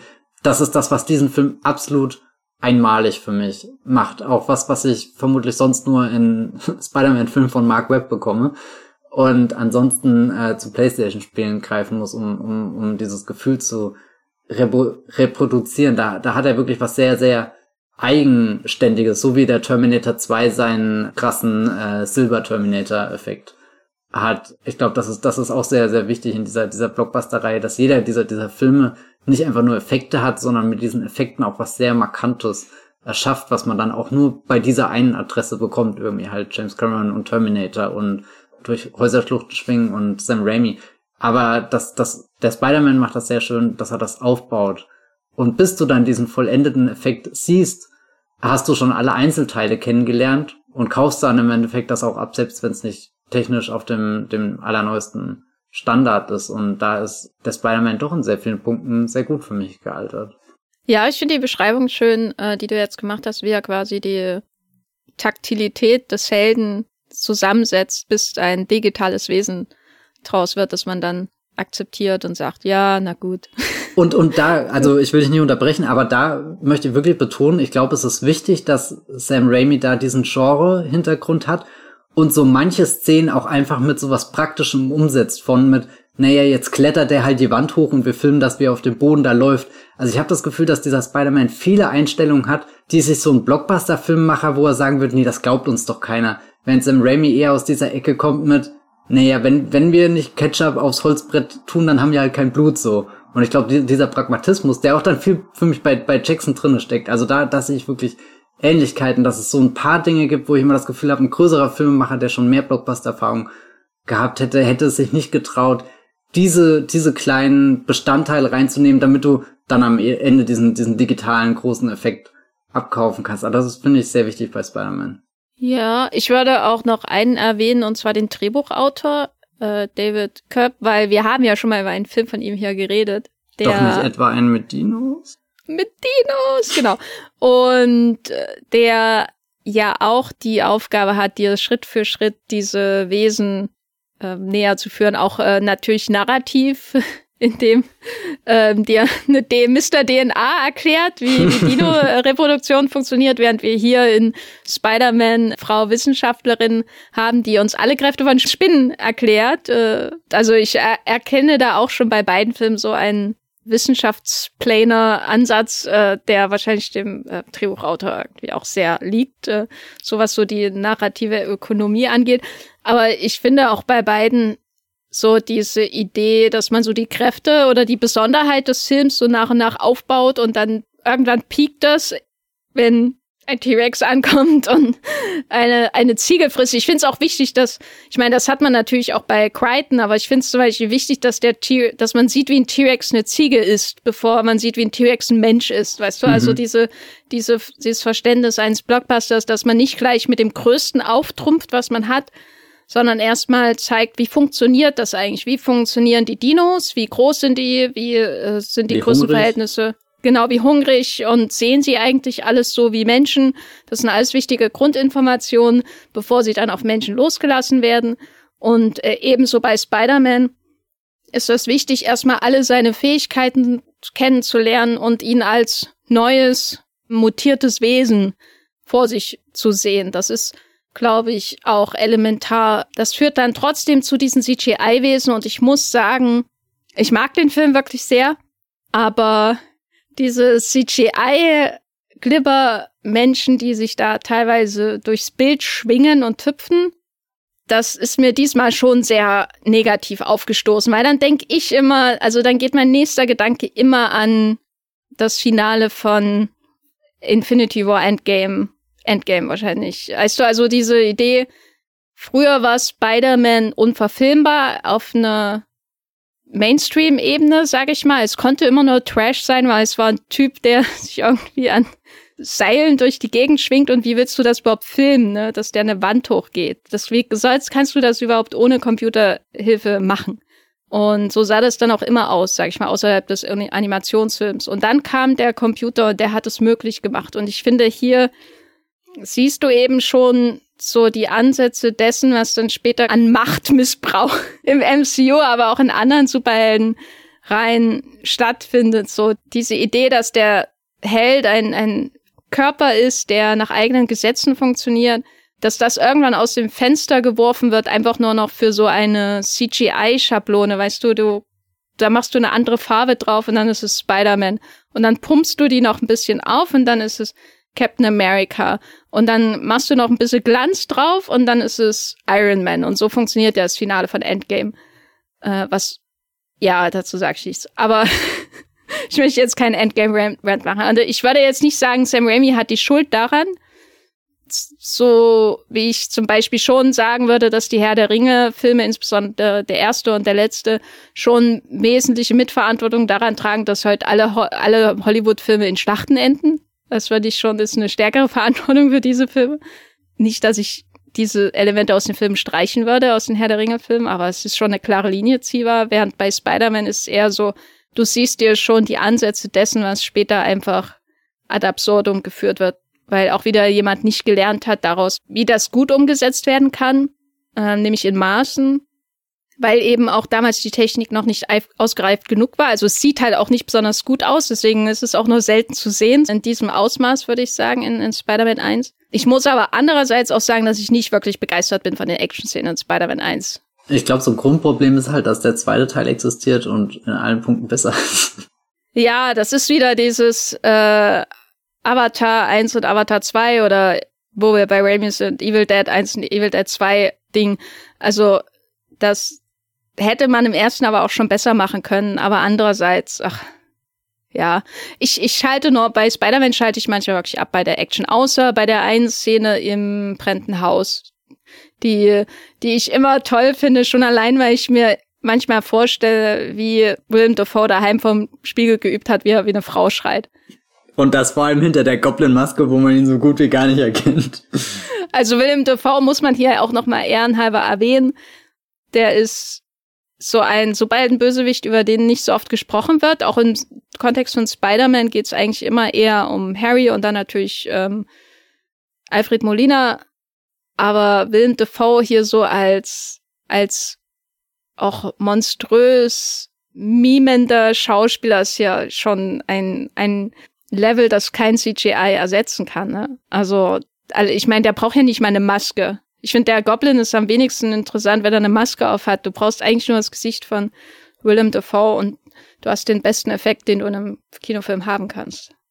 Wie sich herausstellt, das Willem Dafoe der beste Effekt. Finde ich gut. Allerdings, äh, Willem Dafoe äh, verkleidet als äh, Green Goblin Frau in einem brennenden Haus mit einem Spider-Man, der in Zeitlupe durch die ausgefahrenen äh, Kürbisse mit ihren Rasierklingen springt. Das ist halt schon so ein ultimativer Peak. So kann Blockbuster-Kino aussehen. Wir zeigen euch das mal 2002 ganz kurz und ihr ahnt gar nicht, was da noch alles möglich ist.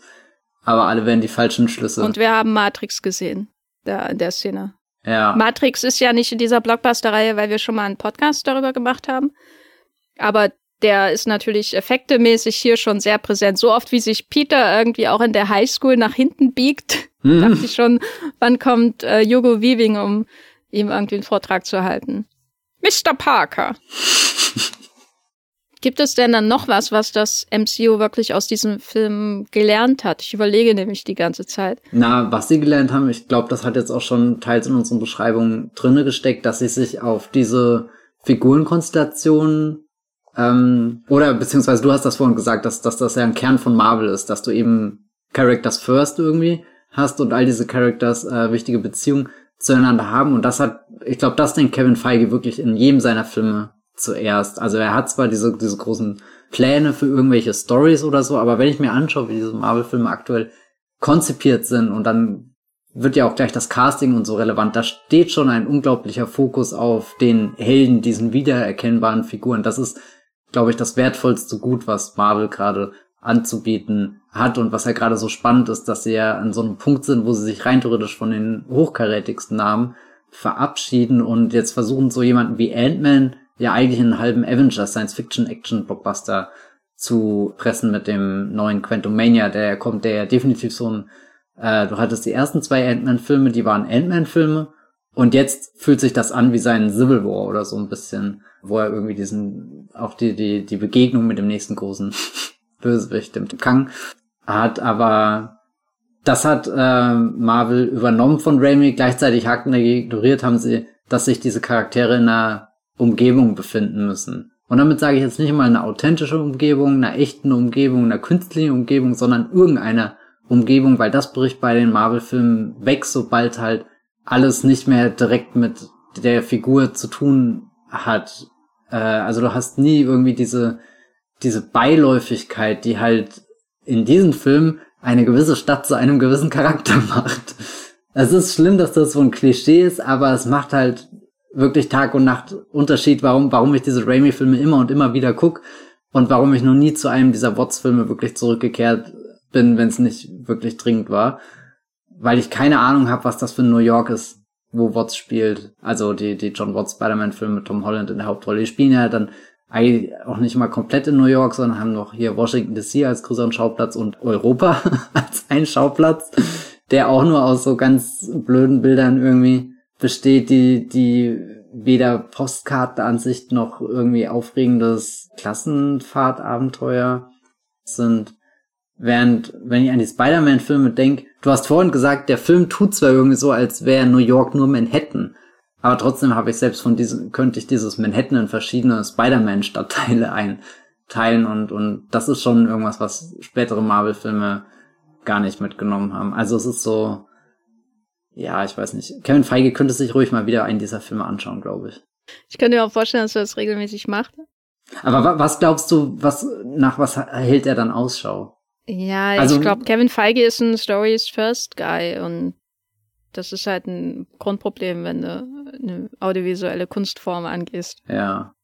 Aber genau, weil du gesagt hast, dass die MCU-Filme auch kein so richtiges Gefühl für den Raum an dem sie stattfinden. Ich finde da auch Spider-Man nochmal eine schöne Erinnerung dafür, dass Superheldenfilme auch ein Verständnis für die sozioökonomischen Umstände ihrer Helden haben können, selbst wenn es klischeehaft ist. Und Spider-Man ist ja komplett durchklischeisiert, was das angeht. Es gibt entweder reiche Leute oder Leute, die Arbeiterklasse in Anführungszeichen sind, die sich kein Auto leisten können und dazwischen ist ähm, nicht viel los und sieht alles. Ja, ja. ähm, aber es geht halt immer um Geld, ne, in diesem Film. Es geht darum, äh, dass Peter Geld braucht und deswegen dann auch diesen, diesen Wettkampf mitmacht. Es geht darum, wie viel er von G. Jonah Jameson bezahlt wird. Es geht immer nur um Geld. MJ muss einen Job machen, um ihren Traum zu erfüllen. Äh, Spidey will nicht die Hilfe von Norman Osborn haben, um, also Peter will nicht die Hilfe von Norman Osborn haben und so, um seinen äh, Lebensunterhalt zu verdienen und so. Das ist immer, alles ist nur Geld, Geld, Geld, Geld.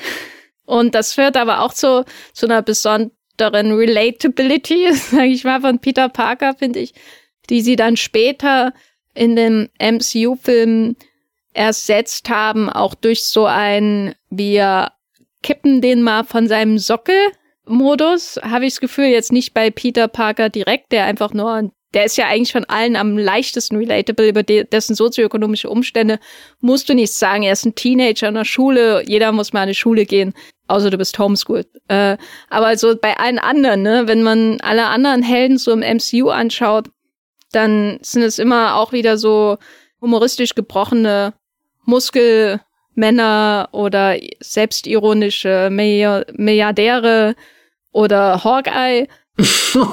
Entschuldigung. Ich überlege gerade, ob ein MCU-Held in den letzten zehn Jahren Geldprobleme hatte. Außer Peter Parker und selbst der, dem läuft ja eigentlich alles zu, ne? Muss man ja sagen. Gibt's irgendeinen? Fällt dir einer ein? Ich meine, Ant-Man wirkt immer noch am ehesten so wie der arbeitende Superheld, aber ja, selbst da weiß nicht, also jedes Mal, wenn sie irgendwie, oder das ist jetzt auch so, so wird der im Trailer zum neuen Teil erwähnt, guck mal, wie bin ich hier von einem Ex-Knacki zu, weiß nicht, den Avengers gestoßen, aber es sind halt immer nur diese Sätze, die er so reinschmeißt und es wird niemals überlegt, ja, was bedeutet das dann wirklich für deinen äh, Status als Superheld in der Gesellschaft, dass du eigentlich schon mal äh, hier kriminell in den Akten äh, vermerkt bist.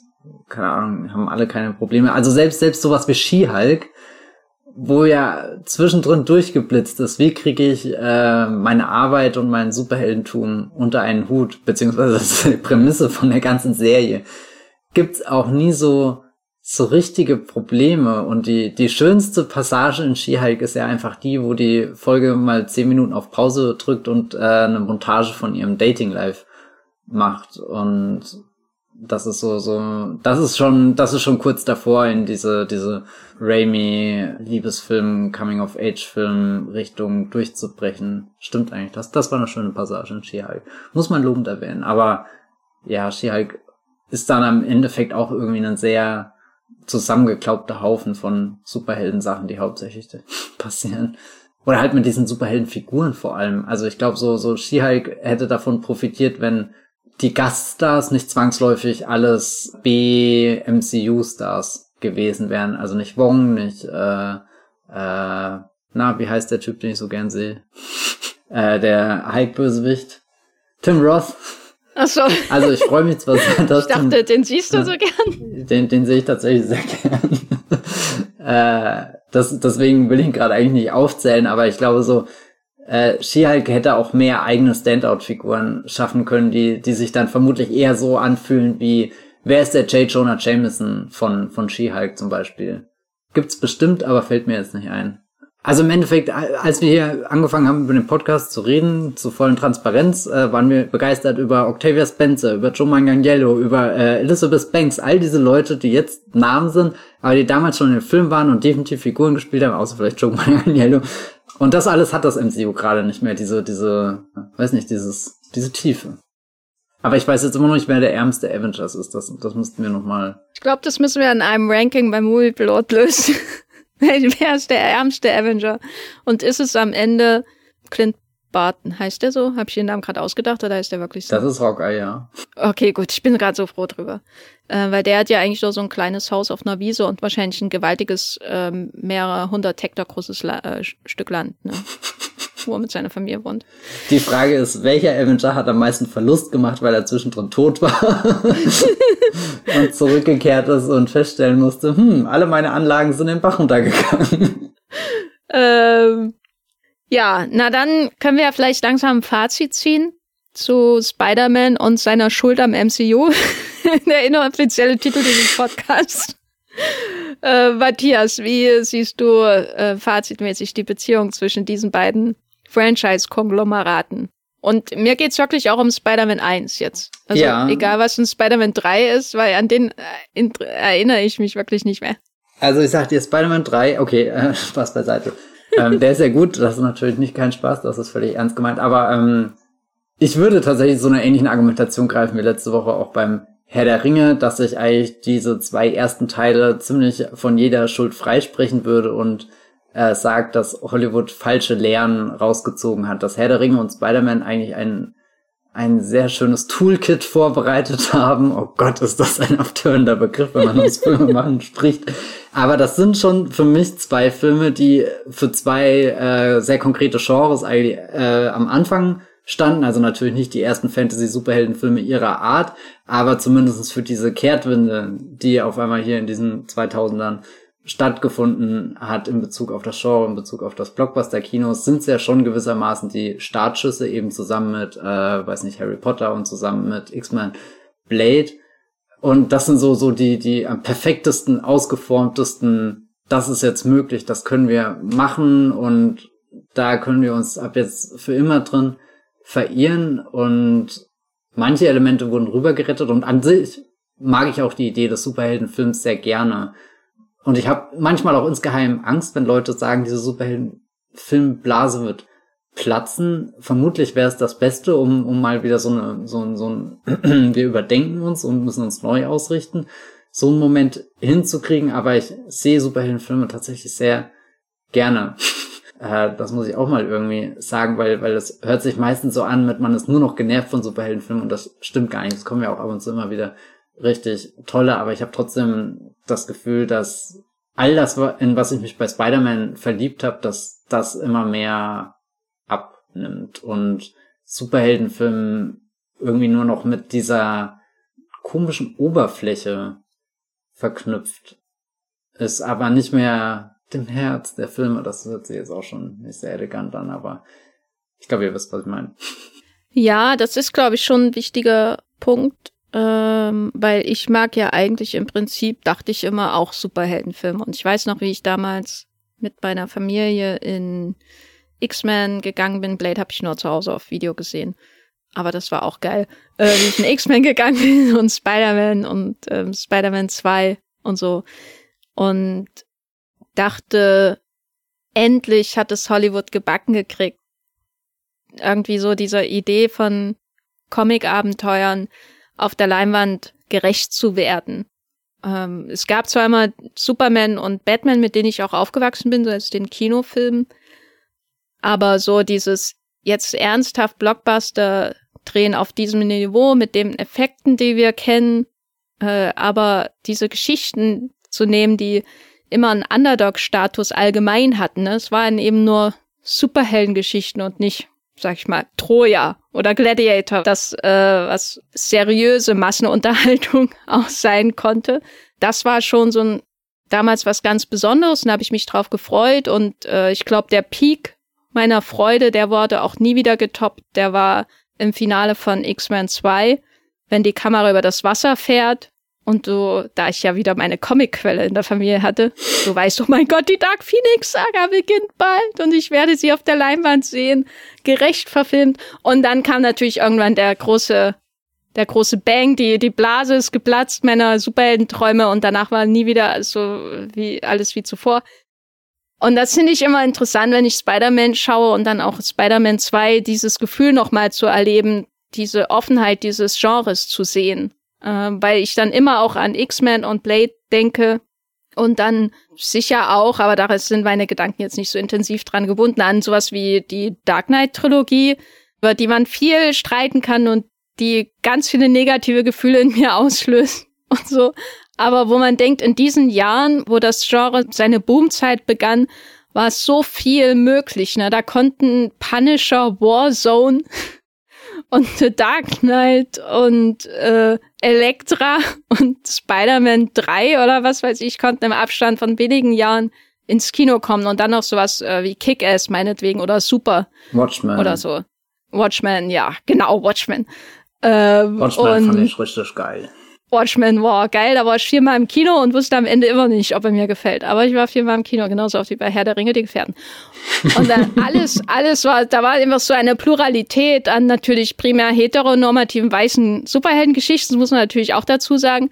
Das war überwiegend natürlich, aber trotzdem so genre-technisch war es doch eine sehr vielfältige Zeit, finde ich, die dann mit den 2010er Jahren und auch mit dem, würde ich sagen, mit dem Einfluss von äh, Avatar und ähnlichen Effektspektakeln, über die wir vielleicht noch hier in der Reihe reden werden, wurde das dann quasi gestreamlined. Alles auch durch den Universumsgedanken. Und es kann sein, dass ich gerade das komplette Fazit der Blockbuster-Reihe mehrere Filme vor am Ende vorwegnehme, aber das war ein, das war einer der Gedanken eben, als, als wir sie zusammengestellt haben, dass diese Phase des Blockbusters auch noch enorm spannend ist, finde ich. Auch wenn das Kino damals schon in der Krise war, wegen ähm, insbesondere natürlich Online-Piraterie und so. Also damals wurde ja jeden Tag schon irgendwo ein Think Piece geschrieben, dass das Kino tot ist. Und der Blockbuster ist schuld. Aber damals war das Superheldenkino als Beispiel des Blockbuster-Kinos schlechthin. Da war noch viel möglich, würde ich sagen. Und Spider-Man ist das beste Beispiel quasi für den sleeken Vier-Quadranten-Blockbuster, würde ich sagen. Der ist noch mehr Vier-Quadranten-Blockbuster als X-Men und natürlich sowieso Blade, der ja ein R-Rated-Film war. Und ich glaube, deswegen ist das MCU dann auch so ein bisschen dieser Schiene gefolgt, weil das die größtmögliche Zielgruppe erreicht in ihren Augen und hat nur die falschen Lehren draus gezogen und das ist mein Fazit zu Spider-Man. Ich habe eine Beobachtung und eine Frage. Eine Beobachtung.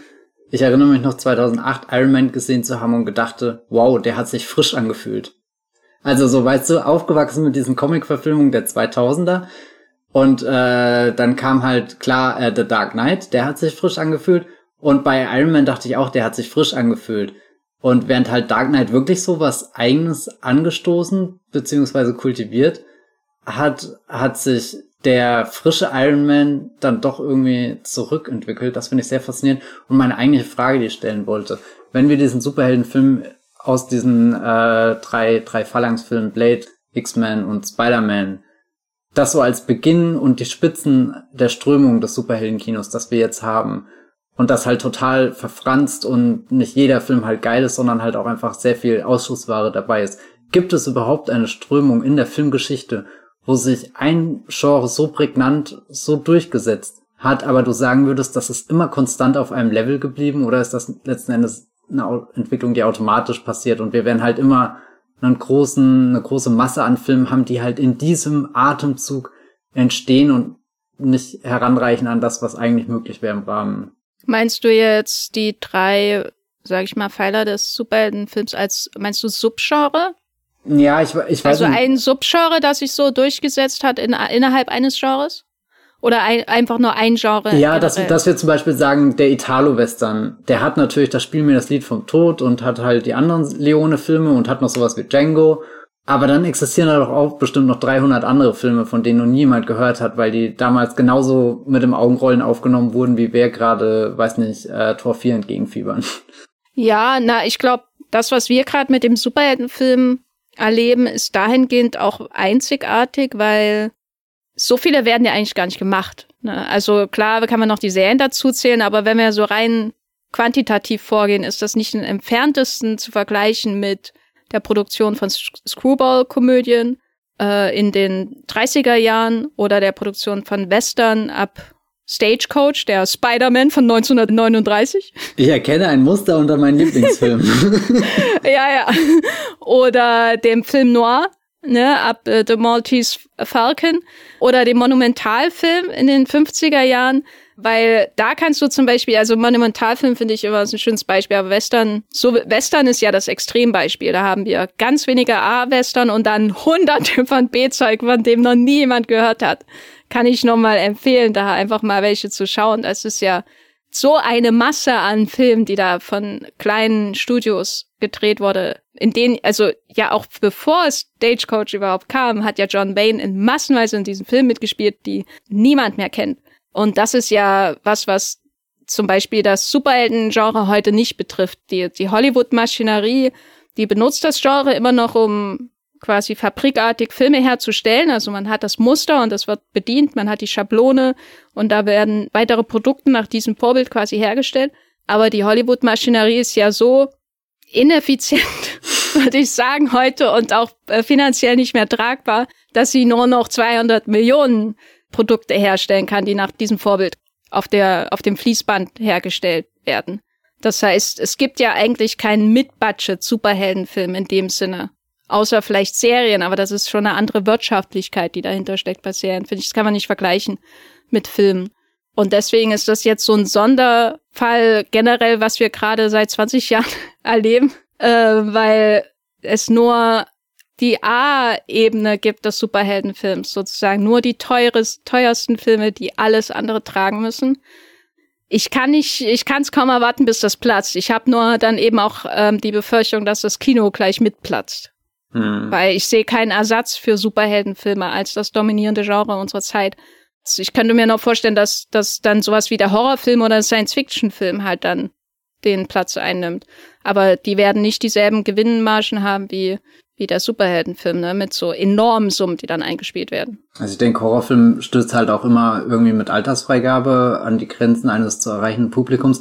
Science-Fiction-Film als Eventfilm, wenn du es verknüpfst wie Avatar mit blauen Gesichtern und wiedererkennbaren Welten, sehe ich tatsächlich auch was drin, gerade weil sich ja auch dieser Event-Science-Fiction-Film, der immer im, weiß nicht, September, Oktober kommt, in den letzten Jahren so ein bisschen rauskristallisiert hat als einer, der, der ganz gut am Box-Office abräumen lassen kann, aber eben auch nicht in dieser, dieser Häufigkeit, wie das der Superheldenfilm halt alle drei Monate gerade ähm, macht. Ja. Ich fand, ich fand halt auch, um jetzt den Podcast noch weiter künstlich in die Länge zu ziehen, ich fand da halt auch ähm, bezeichnend, so die Entwicklung des Fantasy-Films, weil der kam ja zur selben Zeit quasi auf äh, wie der Superheldenfilm, was so den Boom angeht. Ne? Wir haben ja letztes Mal über Herr der Ringe gesprochen, dann gab's noch Harry Potter. Und dann, wenn man sich dann aber anschaut, was wurde eigentlich daraus gemacht, während man anschaut, was wurde aus dem Superheldenfilm als Genre-Schablone quasi gemacht, was wurde produziert und wie wurde das Pro Produkt am Leben erhalten, vervielfältigt, erweitert, geupgradet. Und dann schaust du dir quasi Herr der Ringe an und Harry Potter und die waren natürlich in sich sehr erfolgreich. Aber alle anderen Filme drumherum sind gescheitert, sozusagen. Alle anderen wurden nicht angenommen, um jetzt das mal jetzt wirklich ganz grob zu sagen. Es gab natürlich hier und da einen Erfolg, aber alle anderen Versuche im Großen und Ganzen ne, diesen Erfolg zu wiederholen, so wie meinetwegen Iron Man versucht, den Erfolg von Spider-Man zu wiederholen, sind gescheitert. Bis dann zehn Jahre später wieder im Fernsehen. Game of Thrones kam, um das Genre neu zu beleben. Und jetzt, äh, zehn Jahre später davon wieder Herr der Ringe und House of the Dragon, um das Genre am Leben zu erhalten. Und wo sind wir? Wir haben drei Franchises, die wir da noch nennen können. Na, Harry Potter, Herr der Ringe und was auch immer George R. R. Martin gerade zu Hause schreibt. Und darüber hinaus, grob gesagt, ist alles nur noch im Fernsehen und im Kino ist es größtenteils tot. Selbst die Harry Potter-Reihe ist tot.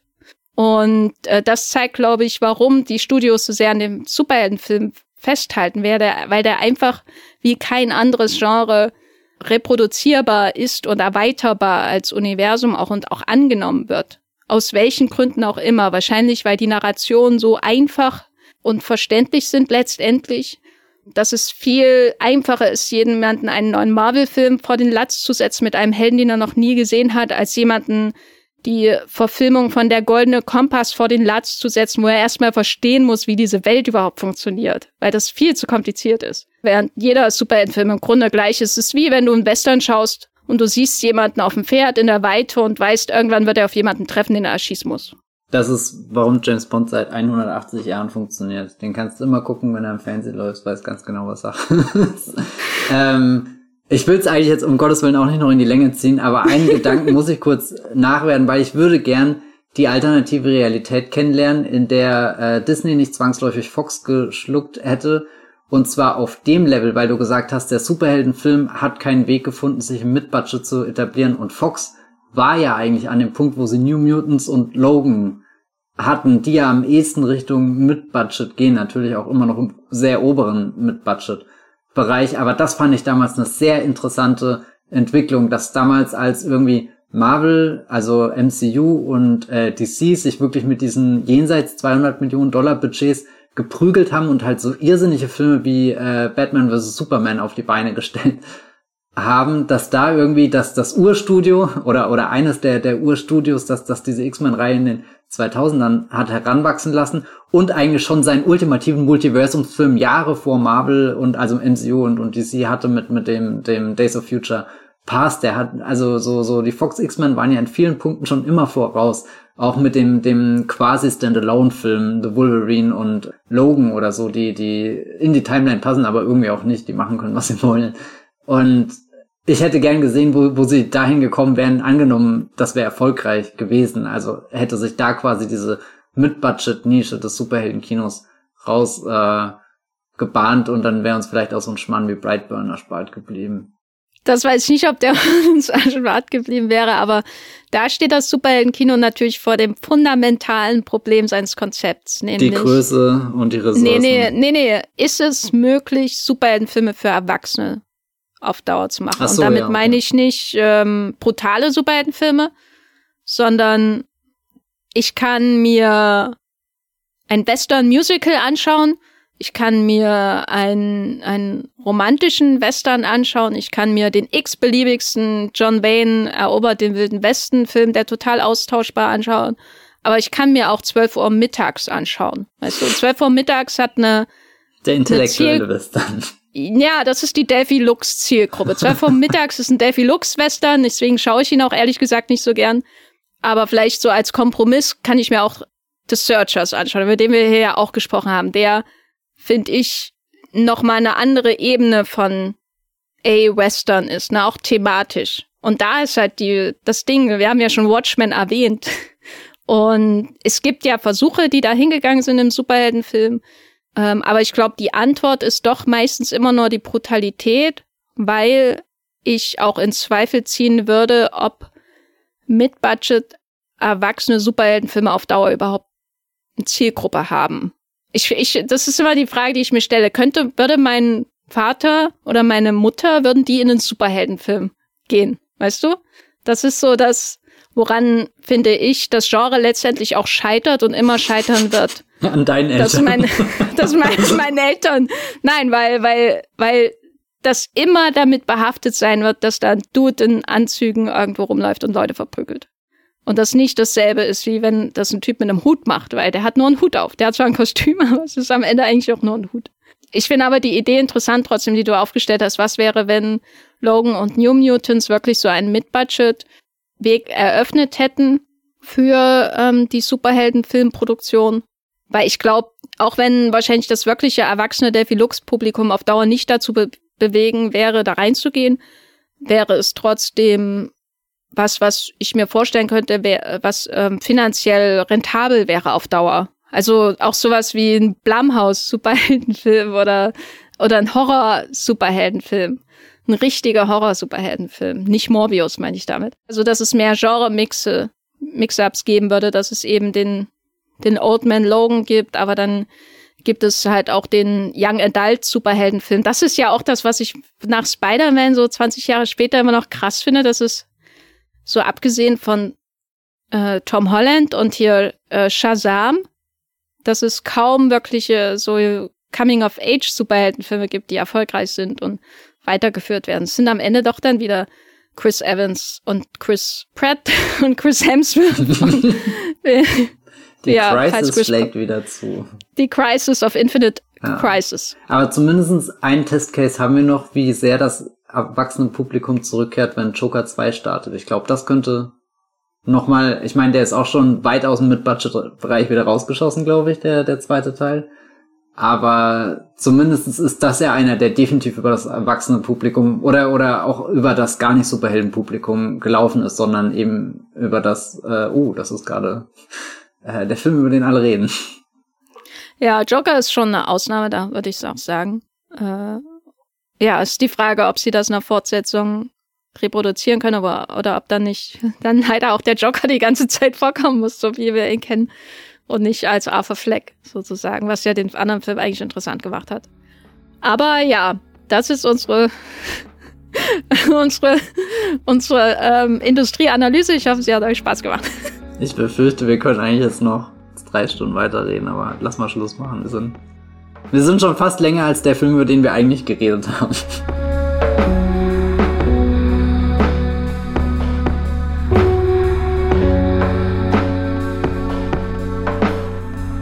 Aber wir werden ja auch im Grunde drei Stunden weiterreden, weil die blockbuster ist ja noch nicht äh, beendet hier im Wollmilchcast. Matthias, wo bist du im Internet zu finden, wenn du deine Scoops mit der Welt teilst über die Zukunft des Superheldenfilms? Genau, äh, folgt mir am besten auf Twitter, da bin ich als Bibelbrox mit drei E's unterwegs, sobald ich einen Scoop mal hab. werdet ihr ihn dort erfahren. Äh, alternativ könnt ihr auf meinem Blog, äh, das 5 Minuten vorbeischauen. Oder äh, bei Movieplot gucken, da erscheint bei mir oder ist zum Zeitpunkt dieses Podcasts schon erschienen eine ausführliche Auseinandersetzung mit der Frage, wie ist der Avatar 2 eigentlich gedreht worden? Und das könnt ihr da rausfinden. Ich erwarte ganz viele lustige Bilder von Menschen mit Punkten an ihren schwarzen Latex-Kostümen, die irgendwie durch einen Raum tanzen. Die gibt es definitiv. Sogar mit Video. Dann bin ich, dann bin ich zufrieden. Ähm, ja, ihr findet mich auch äh, nicht unter Daniel RPK, sondern als Gafferlein. äh, das ist mein echter Name äh, bei Twitter. Und dann findet ihr mich bei Letterbox als Jenny Jecke. Da könnt ihr gerade beobachten, wie ich eine Retro der kompletten Filmografie von Anatol Litwak mache, was äh, neulich eine fixe Idee von mir war. Und bisher bereue ich es auch noch nicht. Mal schauen. yay. Äh, yay. Aber das heißt, ich kann drei äh, Charles Boyer-Filme nochmal schauen. Das ist auch, äh, glaube ich, der Hauptgrund, warum ich das tue. Und dann äh, könnt ihr mich natürlich bei Moviepilot lesen, wo ich viel zu viele Artikel über die furchtbare ZDF-Serie gestern waren wir noch Kinder geschrieben haben, die äh, hoffentlich keine Nachahmer findet. Aber ich fürchte, sie wird es tun. Vielen Dank fürs Zuhören und bis zum nächsten Mal. Tschüss. Ciao.